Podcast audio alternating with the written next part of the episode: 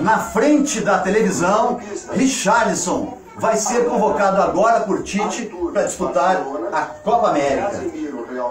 Com a sala lotada, como se fosse arquibancada.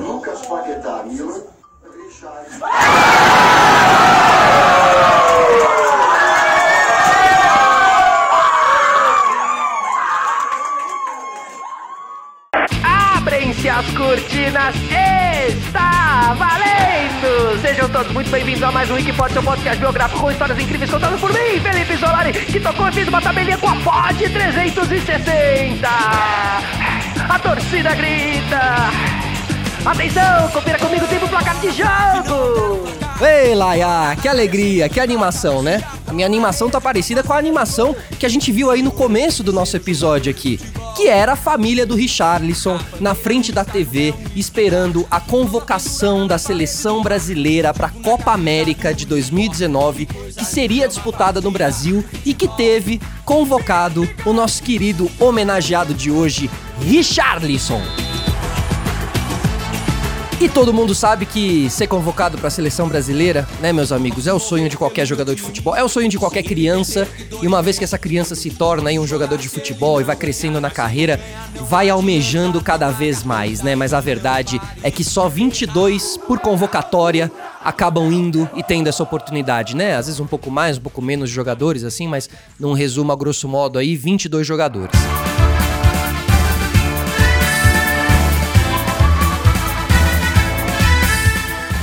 Richarlison, muita gente conhece ele agora, ele ainda é jovem, né? E muita gente acha que ele explodiu, ah, do nada, né? Pô, de repente o Richarlison explodiu e não é verdade.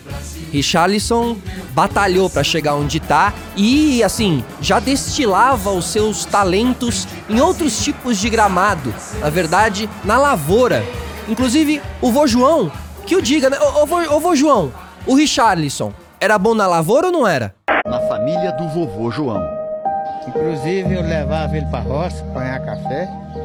Pegava lá, eu escolhia a carreira de café mais carregada, colocava ele. Aí eu olhava para trás, ele estava sentado dentro da peneira. Mas eu não falava nada, porque eu falei, não, a, o, o floco dele não é isso. Deixa aí, o que ele fazer tá bom. É muito sábio, hein? Sabe o vô João, porque no fim das contas, com essa percepção e respeito com aquela criança que não tinha vocação para a lavoura, surgiu um craque de futebol que o Brasil respeita e, e que é um craque que representa a gente, né? Eu, eu acho que não só eu, mas muitos torcedores e jovens torcedores aí do Brasil se sentem representados ali no Richarlison, né? Pouco pelo estilo, um pouco pela maneira de jogar bola, mas acima de tudo pelo, pelo jeitão do Richarlison, assim. Eu acho que todo mundo é um pouco Richarlison, ou tem algum, algum primo que também é um pouco Richarlison, assim. Eu acho, eu acho que ele é um cara que merece aí é, ser cada vez mais um representante e visto assim, visto como um grande representante do futebol. Né? A, a, seleção brasileira precisa de jogadores assim. E o Richarlison é o cara, pô. É o pombo, né? Bom, mas vamos voltar lá pro começo. Os primeiros passos do Richarlison, ou melhor, os primeiros chutes e gols, foram dados lá em Nova Venécia, no Espírito Santo, quando foi treinado pelo lendário Tião Borboleta no campo e depois no futsal do Palestra, treinado pelo Fidel Carvalho, onde conquistou a Taça Vitória e a Copa Minas Espírito Santo. E ali em seguida, logo o Richarlison foi para a base do Nova Venécia, comandada pelo ex-jogador e técnico Regis Massarin. E desde lá de pequeno, a vocação dele era fazer gol, gol e gol, né? E se você faz gol desde pequenininho e vai crescendo fazendo gol, é essa a tua vida, né? A vida é fazer gol. Ah, acho que isso é desde de garotinho mesmo, desde a da escolinha lá em Nova Venécia. Acho que é, sempre fui artilheiro em todas as competições lá que, que eu disputava, por, por justamente sempre buscar o gol. Então, Acho que, eu nunca mudei essa, essa, característica e é por isso que, que eu chamei a atenção do, do, do América, do Fluminense, do Ótimo, agora do Everton. Então, é, é continuar evoluindo, é, continuar com, com, essa característica de, de sempre é, buscar o gol que, que eu vou ser feliz sempre. Aí, olha só, voltando seis anos aqui na nossa linha do tempo, em 2014, enquanto o Richarlison era sub-17 do Águia Branca, ele foi contratado pelo América Mineiro. É, América Mineiro que é o é conhecido aí como o terceiro time ali de Minas, né? Então você tem o Atlético Mineiro, o Cruzeiro e o América Mineiro. Mas o América Mineiro sempre faz barulho ali nos campeonatos mineiros, assim. É, vira e mexe, desbanca os grandes e é um celeiro. É um celeiro de, de, de bons jogadores, assim. E o Richarlison ali logo saiu da base pro profissional. Jogou um pouquinho na base, já logo pulou pro profissional e ajudou o América Mineiro na ascensão que eles tiveram para a Série B do Campeonato Brasileiro. Em 2015, no dia 29 de dezembro, depois de se destacar no América Mineiro na Série A, o Richarlison acaba se, se transferindo para o Fluminense, né? Que foi aquela contratação ali, Richarlison realmente despontando, foi para o Fluminense e ali já começa a fazer muito barulho de maneira sim meteórica, porque foi tudo muito rápido, né? E está sendo tudo muito rápido aí na, na carreira do Richarlison. Agora, vale lembrar que quando ele chega ali no Fluminense, ele chega do lado do Fredão, né? É um grande Fredão, né? Então, ô Richarlison, conta pra gente como é que foi chegar ali no Fluminense do lado do craque Fred. Não, me apresentaram muito bem, me acolheram muito bem e é um prazer estar conhecendo o Fred de perto, né? De, é, foi um prazer enorme e com eles aí vou, vou ser muito feliz. E o primeiro gol dele em clássicos foi justamente contra o maior rival, o Flamengo, aquele jogo, né? O Fla-Flu, o tal do Fla-Flu, o épico Fla-Flu. E ele fez um gol na vitória fora de casa por 2 a 1 pelo Brasileirão de 2016. Contra o Botafogo, outro grande rival ali do Rio de Janeiro, ele marcou dois gols e comandou a vitória de virada do Fluminense sobre o Alvinegro por 3 a 2 lá no Engenhão. Esse jogo era válido pelo, pelo Campeonato Carioca de 2017. E quando o Richarlison termina a passagem dele pelo Fluminense, ele deixa ali a sua marca, né? Foram 67 partidas, 19 gols marcados e dois títulos conquistados, além de uma baita saudade da torcida tricolor é, com relação ao Richarlison, né? Que de lá vai direto para Inglaterra. Mas antes da gente ir para a Inglaterra, já que a gente está falando aqui de, de histórias do futebol, a gente tem um outro episódio que a gente conta a história da democracia corintiana todos esses movimentos que aconteceram, né, quando o futebol está para além das quatro linhas. E nesse episódio a gente conta um pouquinho mais da história do Casagrande, do Sócrates e por que, da onde vem essa democracia corintiana, o que era esse movimento. Mas vamos voltar aqui para a nossa história do Richarlison.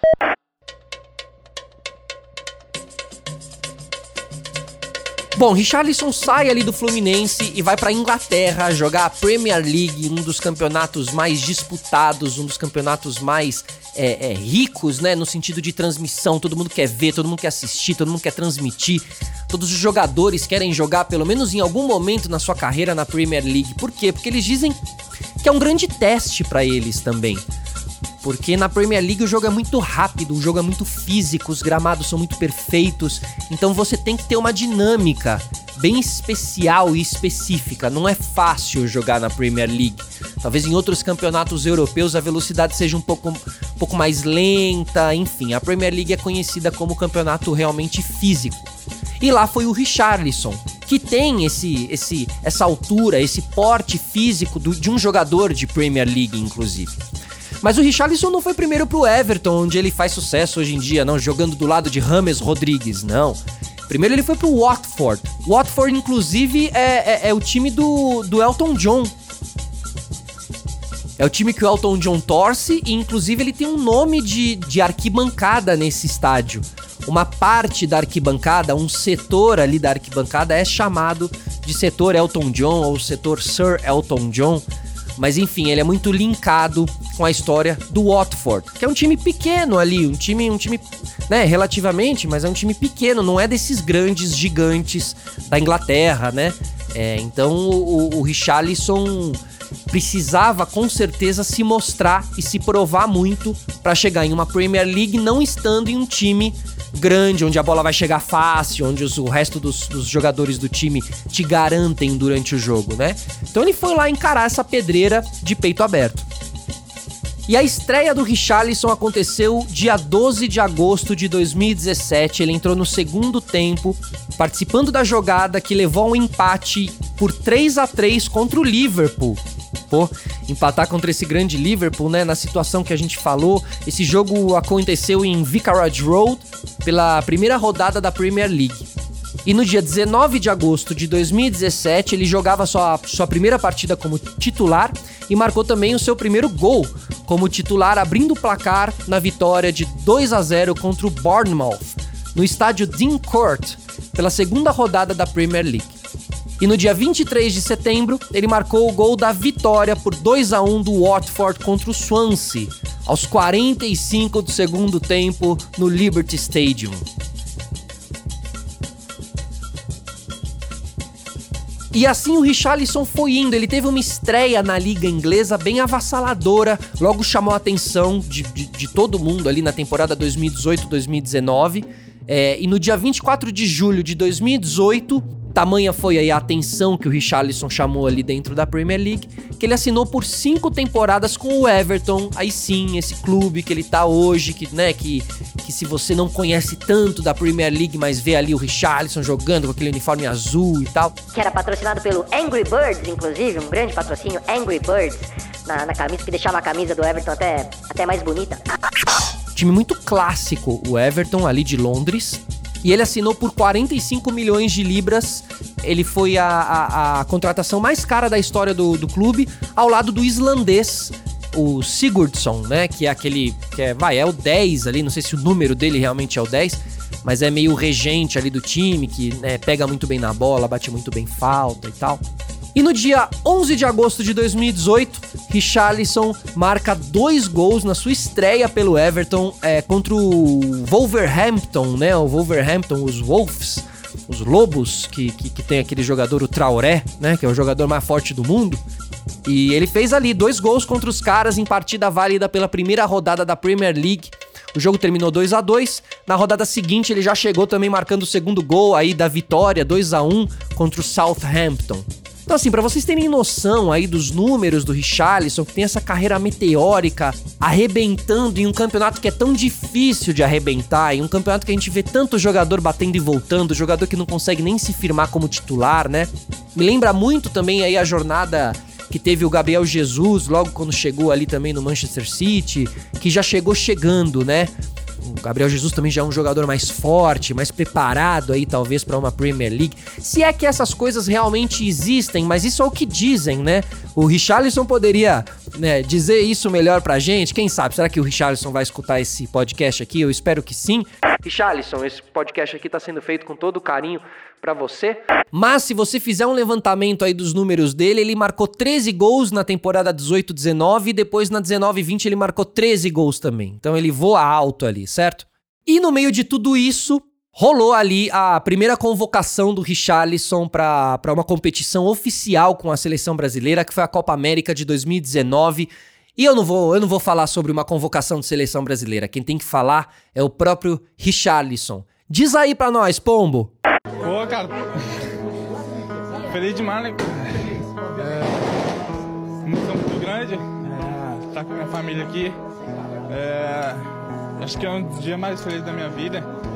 É, só tenho a agradecer a eles. E muito feliz mesmo. Teve um pouco de emoção aí. Foi o último né, da, da lista. E só agradecer a Deus por esse momento aí, por ele. Parabéns, filho.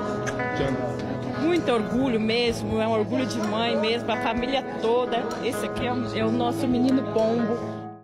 Boa, Richarlison, é isso mesmo. E nessa própria Copa América aí de 2019, ele foi campeão, marcou o terceiro gol da seleção brasileira contra a final no Peru, onde a seleção brasileira venceu por 3 a 1 certo? do Galhense. Parte Richardson, pé direito na bola com paradinha. Gol!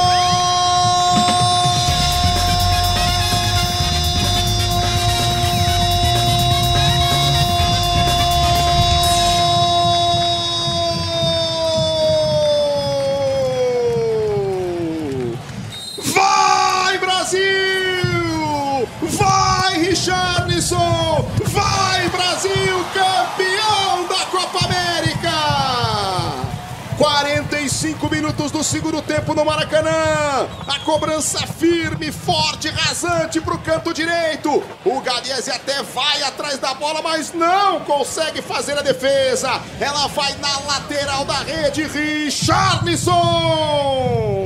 É o terceiro gol do Brasil. Pra festa no Maracanã. Pra festa do torcedor brasileiro que vai celebrar o título da Copa América. Agora, até aqui a gente falou de campo, né? A gente não tem como falar de Richarlison e não falar de campo. Mas também não tem como falar de Richarlison e falar do extra-campo, certo? Richarlison é um dos jogadores mais legais de se acompanhar no futebol brasileiro, um dos, uma das personalidades, e aí eu não tô colocando personalidade naquele lugar da grande estrela, né? Personalidade no sentido de atitude mesmo, sabe? De não largar suas raízes, de ser um cara extremamente puro, extremamente simples até hoje e fazer questão disso. E acaba reverberando como um cara, um jogador né, engraçado, ele tem um carisma, né? Quem não se lembra do Richarlison esquecendo o nome da avó dele? Poxa vida, ao vivo, na TV. Mostra esse trecho aí, Richarlison, não tinha como não mostrar, cara. Vamos lá, por parte. Sua Bisa tá vendo, relembra pra gente o nome dela, manda um beijinho. Ah, é, queria mandar um beijo aí pra minha bisavó. É, e que, que Deus é, ilumine ela, que ela perdeu Aí meu bisavô tem pouco tempo. Então é só mandar um grande abraço aí para minha família e todo o pessoal lá do Espírito Santo, todo o Brasil, todo o povo aí que torceu por nós. Agora é comemorar e, e se preparar bastante, porque temos que, que se preparar também no nosso clube, porque tem competições importantes para a gente é, mais para frente e a gente precisa estar bem. Como é que chama a Bisa? É... Porra, agora eu esqueci, velho. Olha aí, já esqueceu o nome da bisavó. Olha, a gente, a gente fez matéria com ela, a gente vai lembrar, a gente vai lembrar, Richard. Tá aqui, mas eu acabei esquecendo. É, é, sei lá, é muita emoção, né? A gente acaba esquecendo. É, não consigo lembrar. É, o importante é o carinho.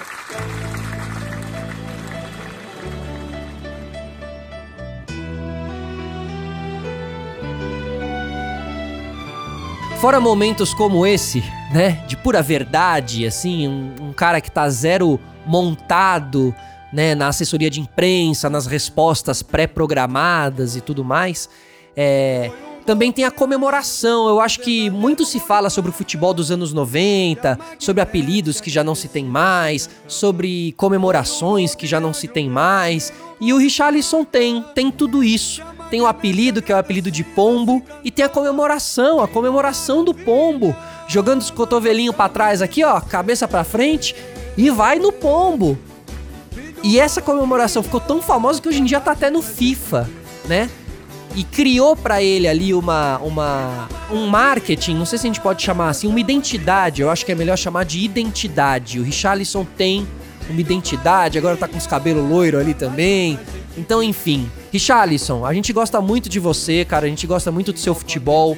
É... Eu, particularmente, aqui, Felipe Solari falando, fico muito feliz que a gente vira e mexe aí, troca uma ideia no, no Twitter, principalmente falando de batalha, das batalhas de rima, né? Que é um negócio que o Richarlison gosta pra caramba.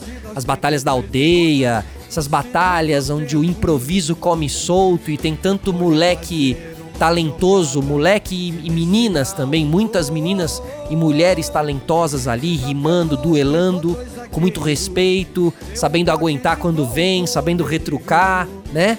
Mas sem perder a razão, assim, acho que isso é muito legal das batalhas de rima também. Às vezes rola uma pressão enorme, que é algo que o jogador de futebol também passa. Passa uma pressão gigantesca ali, mas tem que aguentar, tem que segurar e tem que seguir o jogo, né? Foco, disciplina, enfim. Então acho que tem. E eu acho que esses universos todos se, se conectam. É, o Neymar chegando sempre com a sua caixa de som, com o funk rolando. E esse universo da molecada que vai lá nas batalhas de rima gritar Uou! Quando alguém destrói na punchline o outro e tal. Eu acho que essa galera é muito do futebol, é muito da camisa de time, né? Camisa de time é algo muito presente em toda essa, toda essa galera, em toda essa cultura usar a camisa de time e tal, embora nem todo mundo tenha o acesso, mas aí dá um jeito, pega outro tipo de camisa e vai que vai, né? Mas acima de tudo, cada vez mais a cultura, a cultura e o futebol se conectam, sempre se conectam. A cultura jovem com o futebol sempre se conecta. E o Richarlison é um grande representante disso tudo, assim. Então hoje a gente ficou bem feliz aqui de registrar um pouco desse momento e bons bons ventos e muita rede balançando aí pro Richarlison na Premier League, que a gente vai continuar acompanhando daqui, certo? Valeu, rapaziada. Esse foi mais um Wikipod aqui diretamente da Pod 360, rolando a bola pelos gramados Brasil afora. Opa, você quer ouvir o tempo placar de jogo? A Pan confere pra você. Valeu, tchau.